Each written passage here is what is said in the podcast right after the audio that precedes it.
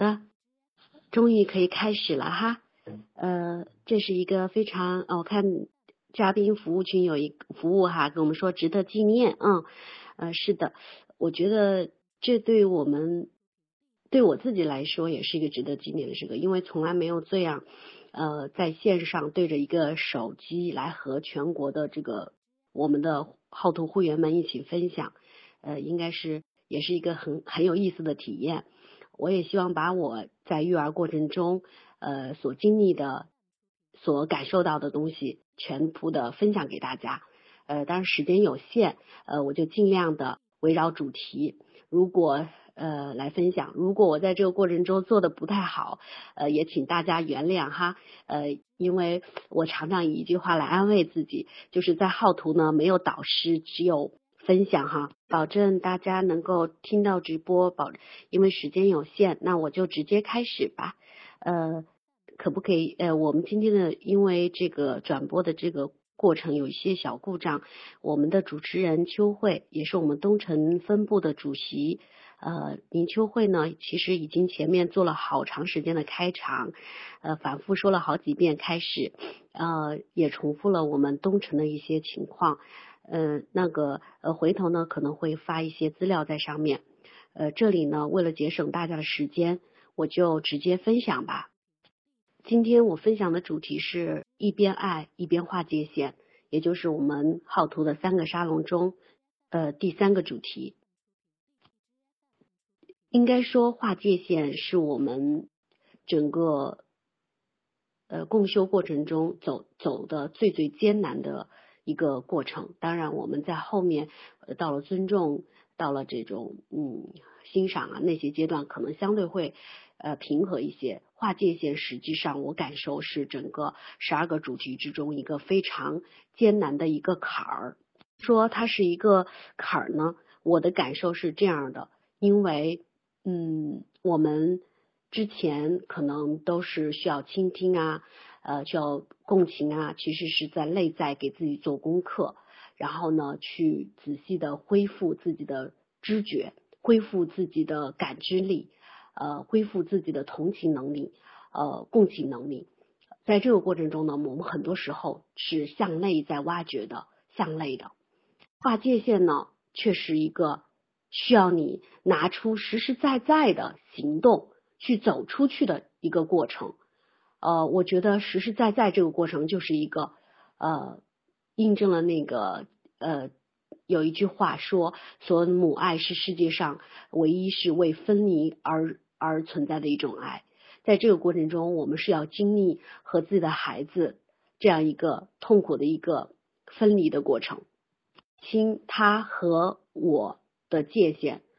包括家庭成员中所有人之间的一个界限。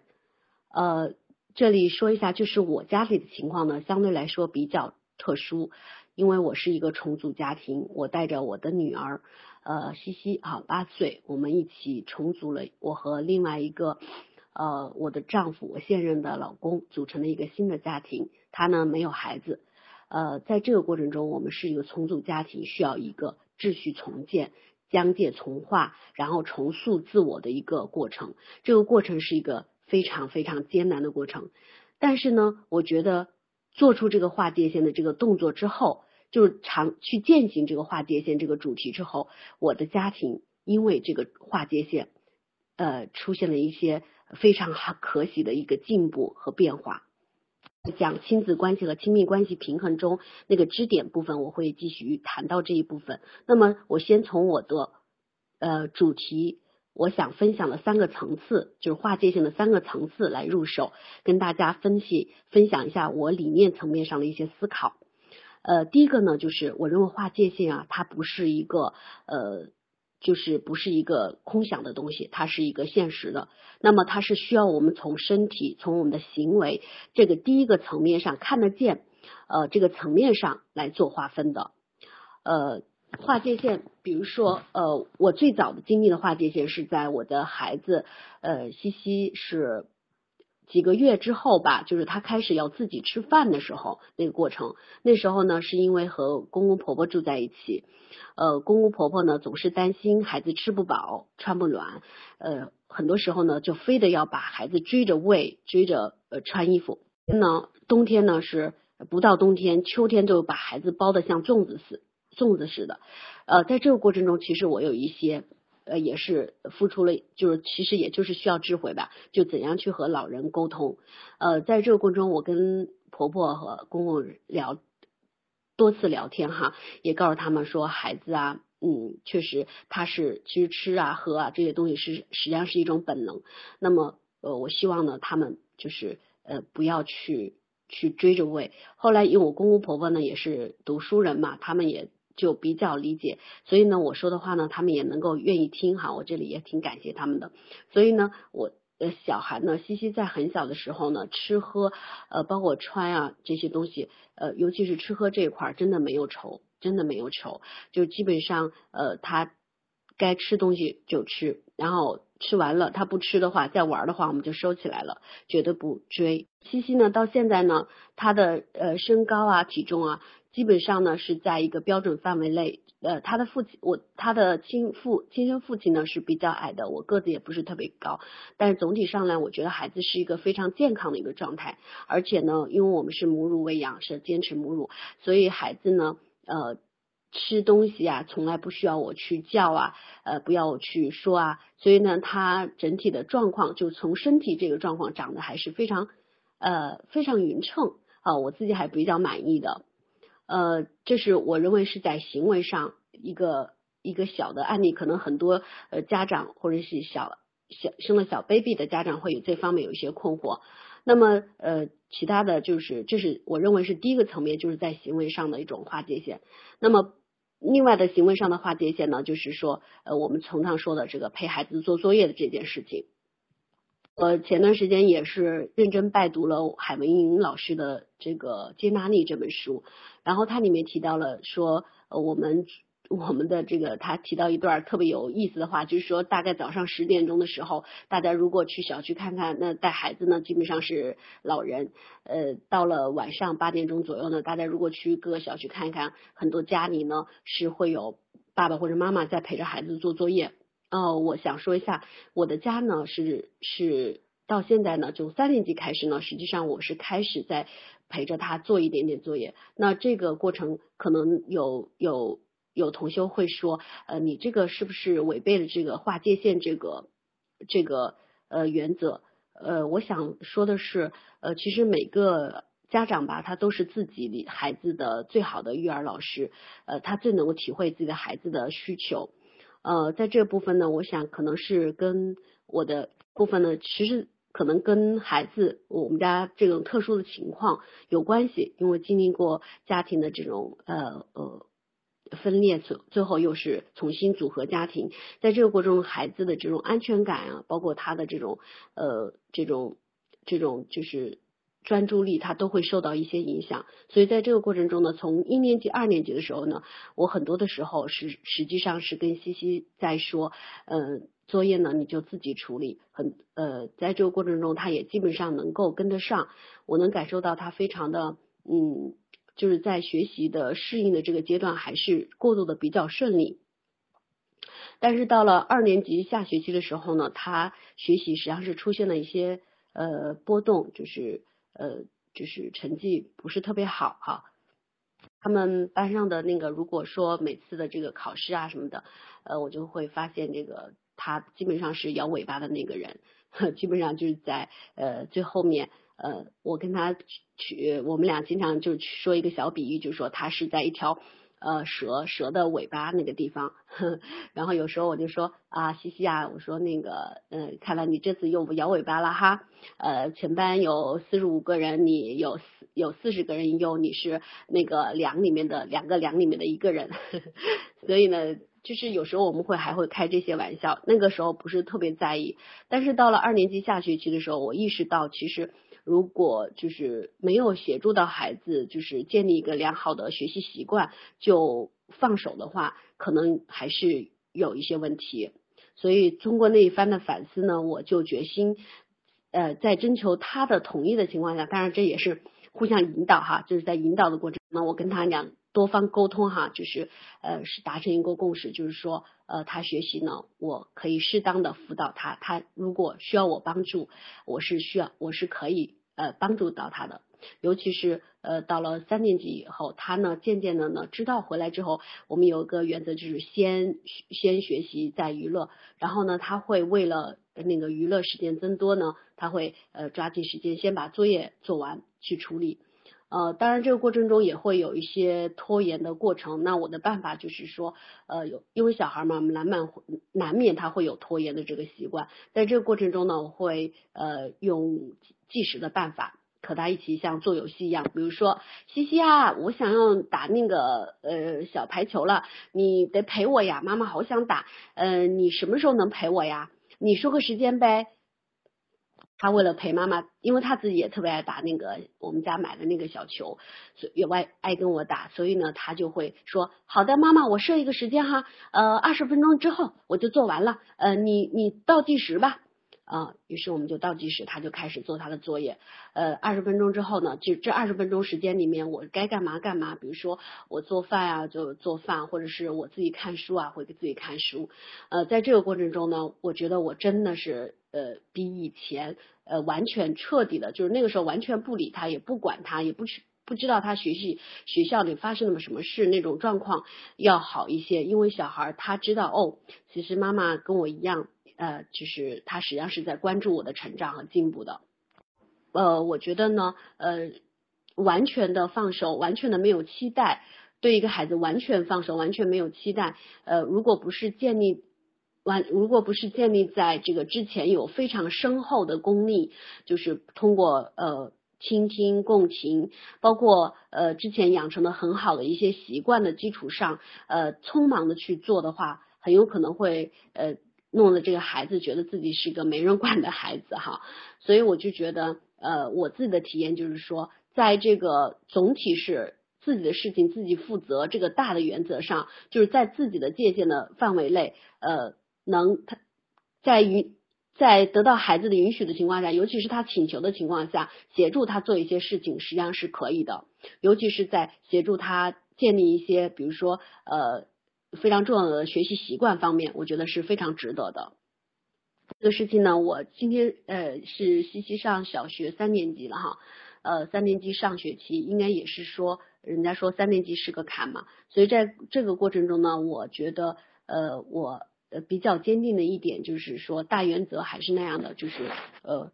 工作功课什么事情是你自己的，我不帮你检查。呃，如果老师要求报听写，我可以帮着你报听写，但是。我不帮，我不负责检查，你自己做完就自己收拾，包括你书包都自己收拾清楚。呃，他呢也也是这么渐渐是这么做到的，以前真的是做不到。呃，每次的书包哈，一年级的时候、二年级时候，呃，都是经历过那个特别乱的时候，他的书包都不能看。那么我还是坚持住了，没有帮助他去收拾那个书包。呃，我记得一年级的时候哈，跟大家分享一个小笑话。一年级时候他。他去上学，呃，基本上呢，上课的时候会把自己的所有的书啊本儿、书啊本儿倒一整桌子，因为他自己放的东西很乱，他找不着，所以只好把那东西全部倒出来。然后开始写作业的时候，他老师说了一句话，说这孩子啊，基本上是在众多这些东西里面趴出一个小坑来写作业。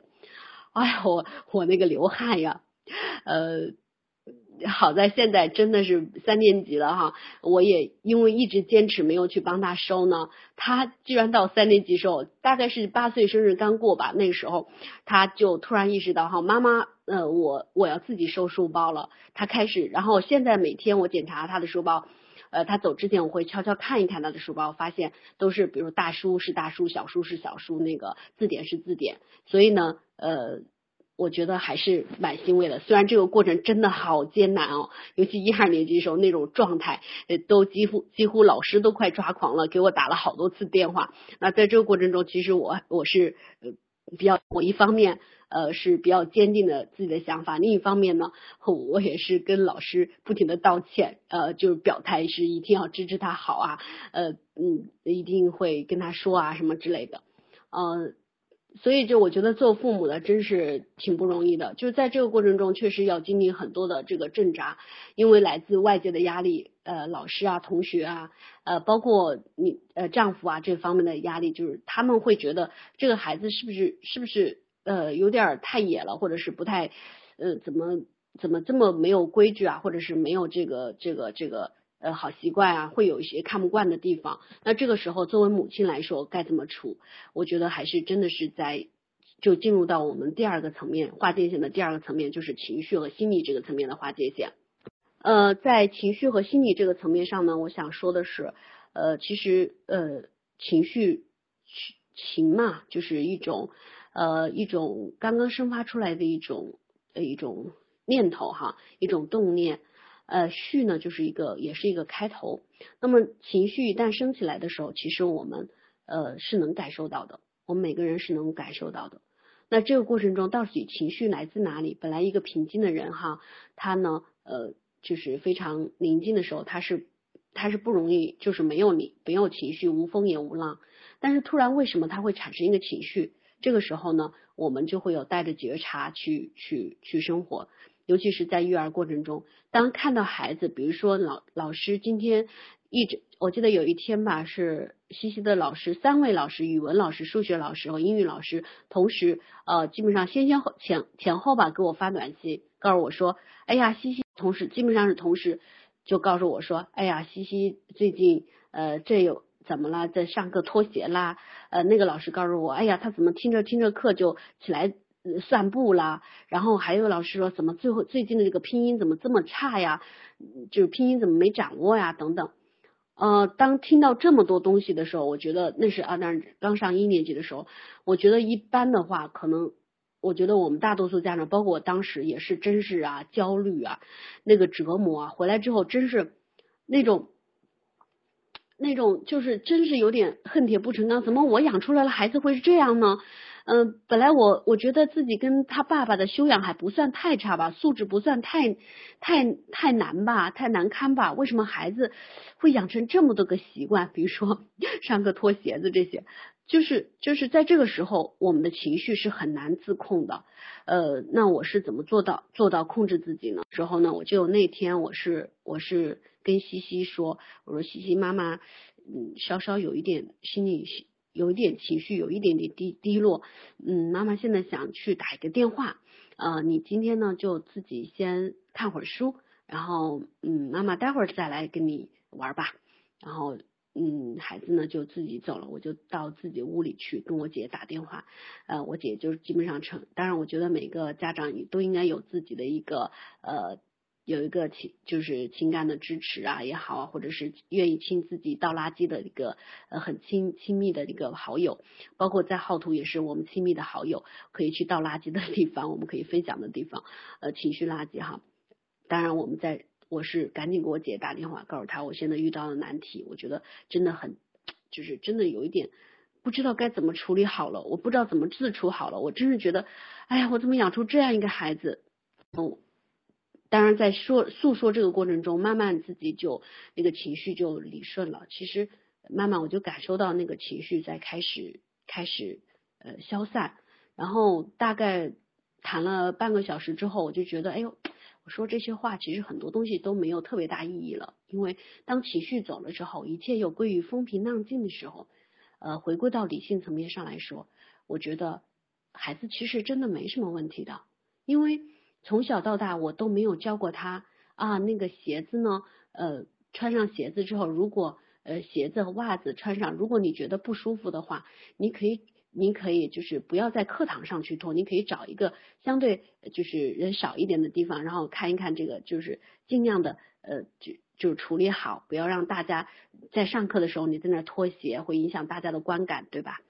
告诉他说：“你看那个上课的时候，大家都在认真听讲，然后你突然站起来走来走去，你还跟老师说，呃，觉得坐的久了，嗯，不舒服，嗯，那是因为确实现在的教学课堂就是这样的呀，嗯，咱们就慢慢在家开始练吧。如果坐不住，我们先从做十分钟开始，然后今天做十分钟，明天做二十分钟，这样练起。就这样，我就这样通过这样的沟通吧。”小孩呢，其实他也明白自己，呃，自己该该做什么。其实有时候我发现他他还是蛮聪明的，就稍稍跟他说到这些，他也愿意去去呃去配合来做。所以我们刚开始练习就是按照那个十分钟二十分钟来练，后来他慢慢坐着的功夫也就呃长一些了。我们家会摆一个那个沙漏计时器，那个计时器呢放在那里，就是让他读书，就是比如说十五分钟的计时器。那个沙漏到了那，他就可以起来去去走走玩一玩，就是这么一个过程。所以渐渐的他就开始呃建立起这个就是做事情这一段时间要专注做这件事情的一个习惯啊。所以呃分享完这一段呢，我就想情绪和心理上的这些变化这些这些内容呢，其实我们自己要有一个很深的一个觉察，到底呃这些情绪来自哪里？它跟我的孩子有没有关系？呃。是，其实我在比如说，呃，有一次，呃，我小孩呢，就是西西他请教我说，妈妈这个字怎么写，那个字怎么写，呃的时候，我当时非常生气，我那那次是我发了脾气的，我我在我对他大吼了一声，我说你怎么，呃呃，那是二年级嘛，我说一年级的那些这么简单的字你都忘记了，连一起作业一起的意你都不会写。那个一他都不会写的时候，我真的是快崩溃了。我那时候就大吼了他一声，在那大吼他那一瞬间，其实我就惊呆了。我就说我这张脸怎么这么熟悉呢？是不是这种感觉有点像当年我小的时候，我的父亲在给我辅导功课的时候，有一次他可能因为我。我记得好像是解一道数学题吧，他给我讲了很多次，我都不太懂。那时候是学那个 x 学习 x y 这些东西，就是未知数啊这些，嗯，现在都已经忘记了哈。我记得我爸爸非常生气，把那个笔呢，钢笔摔在地上，说你怎么就就说怎么这么笨呢？我记得在那一瞬间，我我我我在说西西那怎么这么笨的那那一瞬间的时候，我那个笨还没没有崩出嘴，我突然就意识到，赶紧把它收回去了。就说你怎么这？啊，那个笨没有说出口，因为我突然意识到，我是在重复我父亲当年对我的那个那个场景。我是呃基础相对来说弱一些，我说这是我我的呃之前的这个疏忽导致你现在有这些呃表现。我说呃如果一下就强求到你什么都做好，可能是是我的问题，我不对，然后我也向他认错。然后西西呢说。嗯，妈妈，那我有个想法，他确实是，他说我觉得我的拼音还不够好，我的那个基本的东西还不好，那我们一起来制制定一个方案呗。我说那什么方案呀？他就告诉我说，他说我的拼音不好，我就想着要剪出那个呃，就把那个拼音写写成那个那个卡片，我们每天在家看一遍卡片，互相考考，用卡片来互相考试，你看怎么样？我说好啊，这个这个主意很不错啊。然后他说，我说那你的那个。那个一年级的字字啊词啊都不会怎么办呀？他说，嗯，我也想了，要不这样吧，呃，我们每天就复习一课，学习一课新的，然后再复习一课旧的，这样的话是不是就可以啦？然后说，哎呀，你真棒，呃，他他主动提出这些方案来，我就感觉到这个孩子确实他内心还是很渴望进步的。很渴望，很渴望，所以呢，我我我就特别的欢欣鼓舞，我说行啊，那我们一起来做这些事情，所以我们家也就多了一些呃拼音的拼音的那个卡片啊，也多了，也也也有时候我就会，他有时候要求我给他报一年级的字词，我也会给他报，所以呢，我就觉得其实情绪情绪呃就是实际上情绪是有，特别是负面情绪啊，愤怒这些实际上是有很大的杀伤力的，就是他会给孩子。留下终身的一个印象，就像当年我的父亲，其实我父亲对我是很好的，但是为什么我在我头脑里面留下了那么深的关于父亲的那个不耐烦的那张脸，那张愤怒的那张脸呢？是因为那个东西确实是能伤害到人的，而且留下一辈子的一种辈子的一种伤痕和印记。所以呢，呃，我在想，我们现在做家长有意识到这个问题的时候，就可能要及时打住。呃，而且及时打住，看起来好像有人就会。其实我以前也有一个呃，就是有一个这个疑问，就是说呃，因为也看看过一些心理学方面的书嘛，就是说如果你有情绪来了，其实你应该让它自由释放出去。哦，当时呢，我就我的理解疏忽哈，因为只是看书嘛，没有没有正规的心理学的老师来疏导的话，就来引导我，我就以为这个这个呃这个有情绪让他发出去，或者让他随随顺那个变化，就这个跟他在一起，这个情绪在一起是不是指就是呃有情绪就发？嗯，其实也就是说有脾气了我就让他发出来。其实这个嗯是一个很大的一个误解，很大的一个误解。当然我们说有情绪让他出来，但是看用什么方式出来，用这种方式来报复，呵 这个报复是在其实报复到我自己的孩子身上，而我是那么的爱他，所以呢我就觉得我必须斩断那句那个那个笨那个字没有说出口，我停住了，我僵在那里了，所以呃。过了好一会儿，我又缓过精神来了哈，我就我就跟他讲说，西西在那一刻，我我觉得我特别的特别的难过，我我我当时特别的愤怒，就感觉心里被压抑了。当然，我这是运用的是一种我信息哈，哦，我我知道我这个情绪就不好了，这都是我的我自己的问题。我知道你写写这个东西不熟，一年级的字词都没有掌握，是跟你之前呃。就是一二年级时候，我并不重视你的学习，然后呢，对，呃，很多时候也不检查，也不督促，有很大的关系。所以那时候你的基础也不牢，以前一年级之前也没有上过学前班，所以呢，我们浩图经常会宣扬的，到底 how to 怎样让他这个情绪能能能自然而然不伤己也不伤人的出来，我觉得这是需要技巧和智慧的，嗯。嗯，后来呢，我其实有一次是无意中看到一本书，嗯，呃，呃，我嗯不太记得是哪里的，大概意思就说是亚里士多德还是谁的一句话，就是说，实际上，嗯，脾气好呢，好脾气呢，它不是说天生就有的，它也是需要经过呃践行和实习的，就是能控制住情绪这个事情呢，它不是天生就就是就是我本能就具备的，而是说它是一个克服自我天性的一个。自我本能的一个过程，它是需要需要我们去做功课的。呃，亚里士多的一句原话大概是这样的，意思说，呃，我们需要通过这个践行正义，呃，来变得正义。我们通过需要通过来控制自己的脾气而变得让自己脾气很很好。同样，我们也需要用勇敢的行动来证明我们足够勇敢。所以，我同所以经过这些话，这句话突然点醒我之后，我就意识到，呃，我我不需要通过这个，嗯。把脾气发出来这种方式来呃来让自己舒服。其实如果是能能节制，就是能节制住自己的脾气，甚至在这个脾气，就甚至连脾气那个升起来那个是就是情绪开始升起的那一瞬间，就能够意识到它的存在，而且关注它的存在。我想，而且你用理性平和的一种眼光去去关注到它的存在的话，其实是可以让它。迅速消散的，就这种情绪的东西，它有点像那个一种无形的气。如果你用一种呃用一种关注的目光，用一种更大的正气去看待它，去关注它呢，它实际上是会消散的。我们实际上呃很多人就是说在通过发脾气的过程中，实际上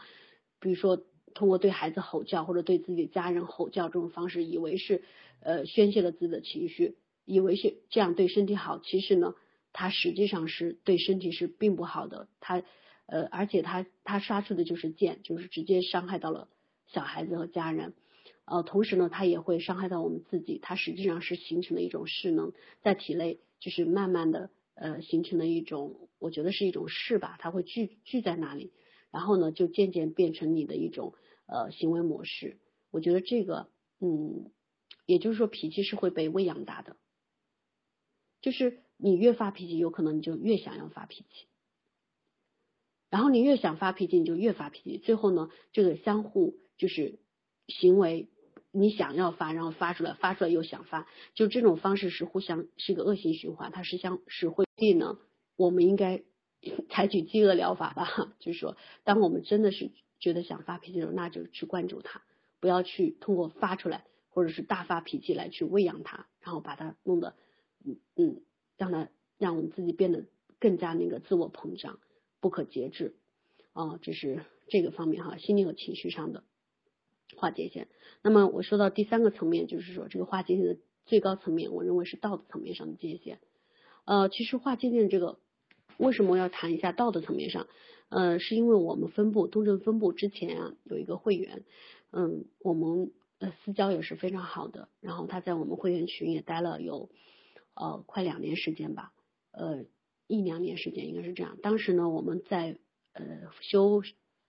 倾听共情呃的过程中，他都是非常的积极参与的，而且我们的互动也非常的好。但是呢，到了第三个阶段，就是画界线这个阶段，呃，他画了大概有两个多月吧。他最后负责任的做出了一个负责任的选择，就是说他决定退出好图。为什么呢？因为他觉得这个画界线太痛苦了。他给我的原话就是说，他说我觉得你们修的这个东西是走偏了，实际上是把中国传统的这种和合文化，把中国传统的这种呃就是关于家的、关于亲情的这部分全部给画没了，最后成了很伤感情的事情。所以呢，呃，我觉得我必须退出，这是他的一个。原话。后来呢，我我们分部也是因为私下也给大家沟通哈，我也了解到他确实是觉得这个东西是跟他是内心的这种价值观是冲突的。最后呢，我们也尊重他的选择，他就退出了。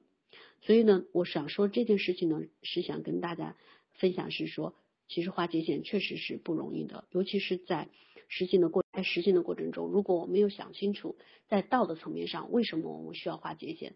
的话，也就是说我们在最高层面这个道呢，我认为就是道法自然嘛，就是说最高的规律层面上去认识划界线的这个呃境界的话，我觉得我们是容易迷失的。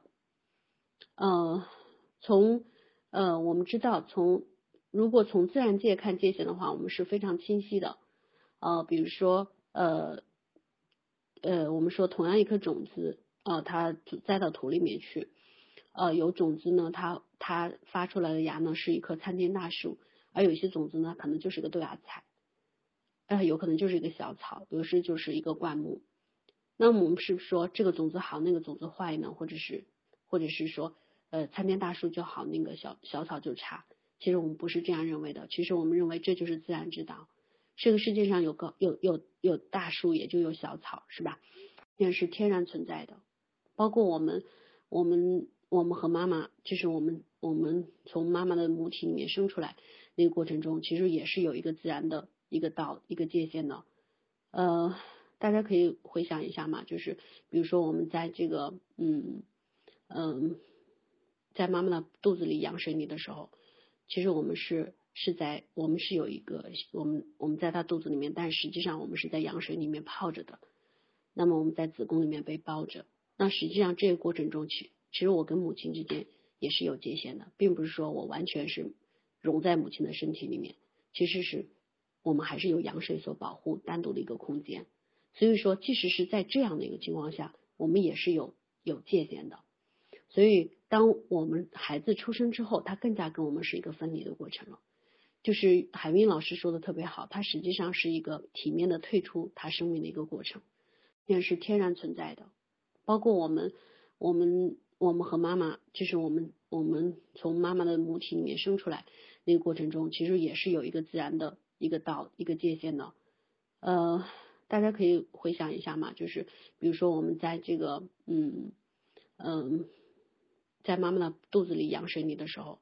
其实我们是是在我们是有一个我们我们在她肚子里面，但实际上我们是在羊水里面泡着的。那么我们在子宫里面被包着，那实际上这个过程中去。其实我跟母亲之间也是有界限的，并不是说我完全是融在母亲的身体里面，其实是我们还是有羊水所保护单独的一个空间。所以说，即使是在这样的一个情况下，我们也是有有界限的。所以，当我们孩子出生之后，他更加跟我们是一个分离的过程了。就是海韵老师说的特别好，他实际上是一个体面的退出他生命的一个过程。最初是我们母体中的一一部分。跟我们融合在一起，到最后慢慢他出来了，然后从度过了这种对对母亲的完全的依赖期，然后再慢慢的他开始向外探索成长，到最后他完全成人，这个过程就是一个分离的过程，就是一个划界限的过程。所以我就觉得遵从这种自然之道，然后顺应这种规律，然后去给孩子和自己的家庭来标注自己的疆界和这个家庭的疆界。我觉得大家会都会很舒服。那么其他的一些法方法，比如说他在那个退出的会员，他修行的是佛教这些东西。那我也相信他也是通过他的道来达到一个境界，那就是这也是我们想成了有爱、充满和谐的这个和谐的、充满爱的一个的氛围吧。所以我觉得也是一种接纳和尊重，我能理解那种感受。呃，因为前提大家都很清楚，就是说我们都是爱我们的孩子，也是爱我们的家的。好了，这是呃，另外呢，我在这个东城的东城分部做公益分享的过程中呢，我其实有一个嗯。有一个很有趣的比喻，他们觉得这个比喻还比较精当的，那就是说，呃，我觉得这个这个爱吧，它和划界限吧，它实际上是有点像那个价值和价格的这种关系。什么叫价值？大家都学过嘛？那个价值呢，它是一般是很恒定不变的，对吧？那个价格呢，是围绕价值上下波动的，是这么一是一个经典的经济学理论。然后呢，我觉得爱和这个划界限是同样的道理。就一边是爱，爱是很长的，它是基础，是根基。然后呢，它是那条价值线，是横平的，是一条横线。而划界线呢，它实际上是一种波浪线，它是可上可下，可以移动的。这个划界线就看你用什么方式画，什么时候画，对谁画，用什就是怎么画，这个就是有个有一个波动的一个一个情况。但是它始终是围绕爱来做波动的。那解释一下，就是说，比如说，嗯，昨天晚上发生了一件事情，就是我在家里呃自己捣鼓着怎么做红烧肉，好捣鼓了两个小时，终于做做出了一锅肉汤，好，真的不是红烧肉，但是呢，呃，那个时间已经特别晚了，已经到了九点多钟了，呃，肉好不容易烧好了，然后呢，大家开始吃吧，呃，那我们家西西呢就特别高兴，说啊我要吃我要吃肉，然后呢不停的就把那个嗯。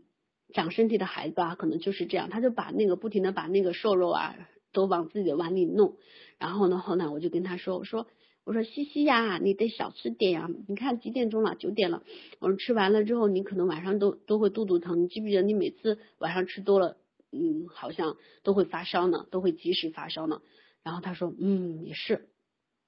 然后呢，我就给老公呢夹了一个夹了一个肉给他，然后他就西西就说，妈妈。为什么你这么溺爱嗯你老公呢？而意思就是说你这样，然后我就觉得特别特别吃惊。我说西西，你你怎么会这么想呢？我说你看，呃，爸爸和爸爸是爸爸的身体是你你的几倍呀？就开始给他画一张图，说你看爸爸的身体是你的三四倍重，好像快到五倍重了。你呢，嗯，是爸爸的。很小的一部分，你看你吃一团肉呢，在你的小小小的这个手里面呢，就是你握个拳头是你的胃那么大的一个拳头那么大的一个胃呢，能占多少呢？然后妈妈给爸爸夹一块肉呢，那个是占多少呢？所以呢，你看爸爸没吃肉，你让爸爸吃一块是不是也是合适的呀？然后他说，嗯，也是。所以呢，就是在这个过程中，我通过画画。就画出一幅画，他和爸爸的身体大小，然后胃的大小，来让他知道哦，为什么我会对爸爸要夹一块肉给爸爸吃，而而阻止他再夹更多的肉在自己的碗里。其实这个过程中，我是想分享的是说，其实同样一个行为，嗯，让让孩让让孩子要让孩子知道，我是爱他们两个的，我是都是很爱的，那爱的方式是很不一样的，呃。这个过程呢，我觉得西西可能会渐渐的知道，呃，对对待不同的人，他是要有不同的方式的。好了，这是我就讲到自然之道层面上的这些划界线了。我的三个主要的，呃，就是就讲完了，主要的一个观点就讲完了。下面呢，我想呢，就是进入到这个关于亲子关系有一个问题啊。有三个重要的问题嘛？那其中过程中就控制脾气这个问题呢，我已经跟大家分享过了。那么关于讲这个讲道理、讲情是就是这个讲话界限会不会伤害感情的这个问题呢，我也跟大家分享过了。呃，其实这真的是一个价值观的问题。然后在基础在，如果你是在出于爱和出于，而且是在嗯亲情和共情基础上做划界线的话，其实是不会伤害感情的。嗯，那么第三个问题就是说，在学习亲子和亲密关系之间是有一个子和亲密关系之间怎么样出现一个，就是怎么样把握好平衡，这个是我需要跟大家再分享一下，我们就可以进入问答环节了。是这样，呃，呃，因为我们家是一个组合家庭嘛，那就呃很多人就会觉得，哎呦，那你你怎么样？孩子会不会？你如果对老公好的话，西西可能就会生气；如果你对老老公，如果对西西好的话，老公可能就会生气，呃，就会觉得不满。那么在这种情况下该怎么办呢？那实际上呢，我觉得我做了一个比较清晰的划界线，我跟那个呃老公说的非常清楚。我说西西是这样的，你是一个没有行为能力的，就是你现在还是一个呃还没成人，妈妈妈妈肯定会无论如何我都会养你长养你育你长大。我说这是我的责任，是我该做的事情。我说我不会不会因为爱一个爱别的人而不要你而不爱你。同时呢，我也会跟那个老公讲我说，我不会因为爱你而影响呃。不会因为爱我的孩子而影响爱你，因为在你在我心目中，亲亲密关系是第一位的。我知道我为什么选择重新和，就是为什么想选择重新组织家庭，或者是重新的呃，呃，为什么我不选择单身就是带孩子，而是说要选择一个重新组织一个家庭，是因为我知道我想要什么。我组织家庭的一个核心目的就是要呃要。要给孩子一个完整的家，给自己一个完整的家，因为这个家是我需要的，呃，我觉得我的孩子也是需要的，啊，嗯，呃，在这个过程中呢，我也我我觉得，呃，我会把亲，我觉得亲子夫妻关系是整个家庭的轴心，我会把你放在一个最最重要的位置，但是我的孩子，我是绝对不会有任何的疏忽和应付对待我的孩子，所以呢，呃，我会非常的。呃，把我的很大一部分精力和时间要放在他身上，因为他现在很小，他需要我去引导、去培养、去陪伴。所以我经过这种分析呢，我觉得吧，呃，老公呢他也非常能理解，而且呢，有时候比如说我工作忙了，疏忽了西西的某些方面的话，他还会提醒我说，你看西西那个怎么怎么样，需要你去帮助一下他。所以呢，我就觉得，其实，在这种关系中，我觉得我。我还是还是蛮蛮游刃有余的。那我觉得，呃，如果两个人发生冲突和矛盾了，该怎么办？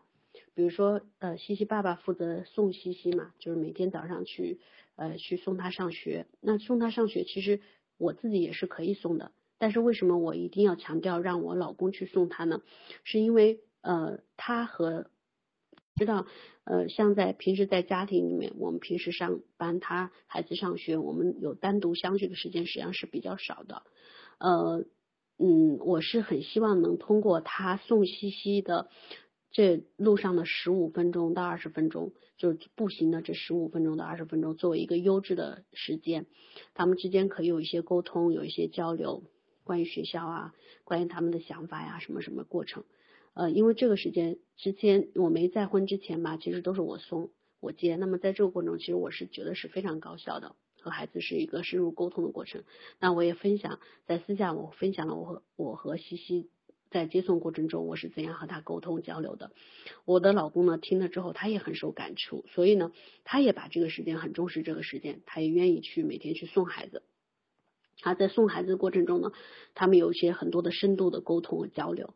呃，曾经有一次发生过一个小矛盾，呃，发生个小矛盾呢是这样的，就是呃，西西呢，就是走路比较慢，那天我们可能出发的有点晚了，然后呢，爸爸有点着急了，就说，哎呀，西西啊，我们得快点了，快点要迟到了。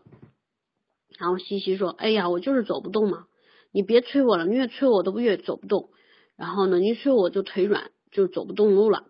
然后他爸爸就说就没说什么，但是快到学校门口时候，他在那慢慢腾腾，慢慢腾。就我我老公脾气本来比较好，就那天呢，就就就说西西，就声儿可能稍稍大一些，说西西你快点进去吧，都都迟到了，都迟到十分钟了。结果西西就生气了，发飙了，结果就用就是用那种睥睨的眼神哈，就是非常厉害的犀利的眼神瞪着那个我老公，就是非常生气，就说。弄得我老公啊站在那个门口就非常的尴尬，就是不知道该怎么办，因为小孩呢就是不进去，小孩不进去的话他又不能走，嗯，他说什么呢？小西西呢也不听，所以呢弄得就陷入了一种僵局状态。最后呢，嗯，也不知道最后，嗯，就是可能那个时间确实到了，然后他就跟西西说：“西西，你就先去，先你先回去吧。呃，要不然这样，我你跟爸爸跟妈妈说两句话吧。”然后我老公就实在没招，就把电话打通了，就给我跟西西对话。然后说：“西西，西西说，妈妈，我就不想上学了。”然后我就说：“西西，我感受到你，你，你，你特别，你，你挺烦的，不想上学，恨不得就回来躺着就算了，因为路上。”嗯，可能是跑得很辛苦，对吧？嗯，深刻的共情到他。嗯，你是不是觉得爸爸又催你，觉得难嗯难受了？他说是，就是爸爸催我，催得我好烦呢。越催我就越不想走了。他说其实我已经很走得很快了，我昨天跳绳的时候腿都腿都疼，我就我就是忍着疼在走的。然后我就听了那个，我就觉得我就觉得心里呃就就立刻就说，哎呀，西西，我感觉你真不容易。腿腿受伤了，嗯，都跳绳跳疼了，还要坚持去上学，好不就是好了不起，很很努力，就是而且很努力在走路，嗯，爸爸都没看到这一点，你觉得有点气愤。然后就说了这些话之后，我们的孩子呢，他实际上就慢慢就平顺了。他说，嗯，我说这样吧，回来之后妈妈，嗯，就好好批评爸爸，然后呢，妈妈呢给你好好揉揉腿，行不行？然后也跟爸爸好好沟通好。他说好的。然后就这样，他就去学，就就上学去了。等老公回来之后呢，我就跟老公讲了这个现实的情况，说怎么样去跟他沟通。我说现在呢，其实你你不需要过多去管理他，因为他跟你之间还没有处理一种呃很亲密的关系，毕竟你们不是那个呃就是亲生的父父父与女嘛，所以嗯。